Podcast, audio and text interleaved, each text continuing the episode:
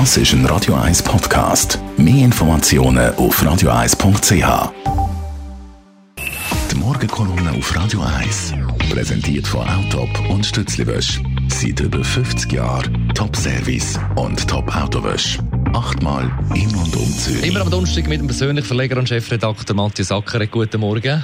Guten Morgen, Dani. Matthias, dich beschäftigt das gestrige historische Bundesgerichtsurteilen. Jawohl, das beschäftigt mich sehr und ich habe heute Morgen ein bisschen die Medien gelesen, wie jedes Mal am Donnerstagmorgen.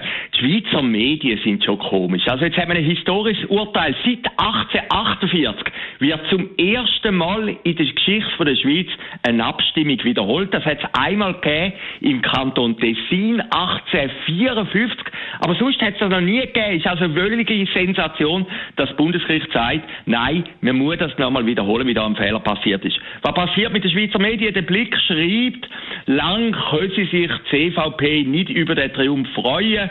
Der Tagi schreibt, CVP sehe durch den Entscheid, also CVP hat ja dann den Rekurs gemacht, in ein Dilemma gestürzt worden. Die Frage ist ja, gilt Homo-Ehe auch als Ehe oder eben nicht? Aber ich glaube, das sind doch alles kleine Details. Man muss ganz klar sehen, was gestern in Lausanne passiert ist, ist wirklich eine Sensation. Bundesrichter haben mit 1 zu 4 gesagt, nein, das Abstimmungsbüchlein von 2016 ist falsch, jetzt hat es einen gravierenden Fehler gehabt, also übersetzt Fake News.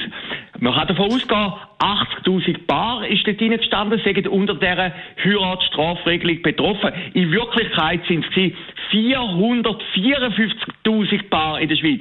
Also 5,7 Mal mehr. Und das ist für mich der wahre Skandal. Nicht die Frage, ob jetzt CVP ein kleines Problem hat oder nicht. Nein, das ist doch der Skandal. In dem Abstimmungsbüchlein, das ist ja für uns Schweizerinnen und Schweizer eigentlich immer Bibel, da sagt man, da ist die Wahrheit, ist so ein gravierender Fehler drin. Und wenn man sich jetzt das ganze Bundeshaus vorstellt, die ganze Bundesverwaltung, da schaffen ja x hundert Leute vor Abstimmungen, denken nach, recherchieren, dann muss man sich doch fragen, wenn so ein eklatanter Fehler in dem Büchlein auftaucht, wie kann das passieren? Was machen die eigentlich den ganzen Tag?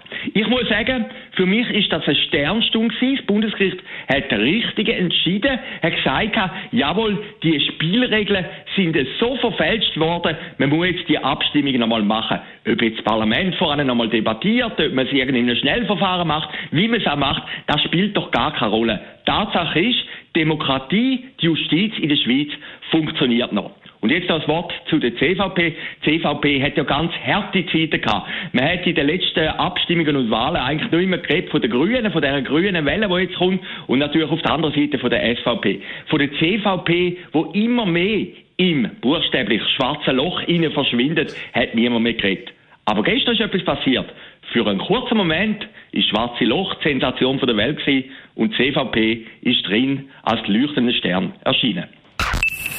Morgenkolumne auf Radio 1. Matthias Ackeret ist das gewesen, jederzeit zum Nachlassen als Podcast auf radio1.ch und heute Abend wieder zu hören bei Shortlist. Nach Das ist ein Radio 1 Podcast. Mehr Informationen auf radio1.ch.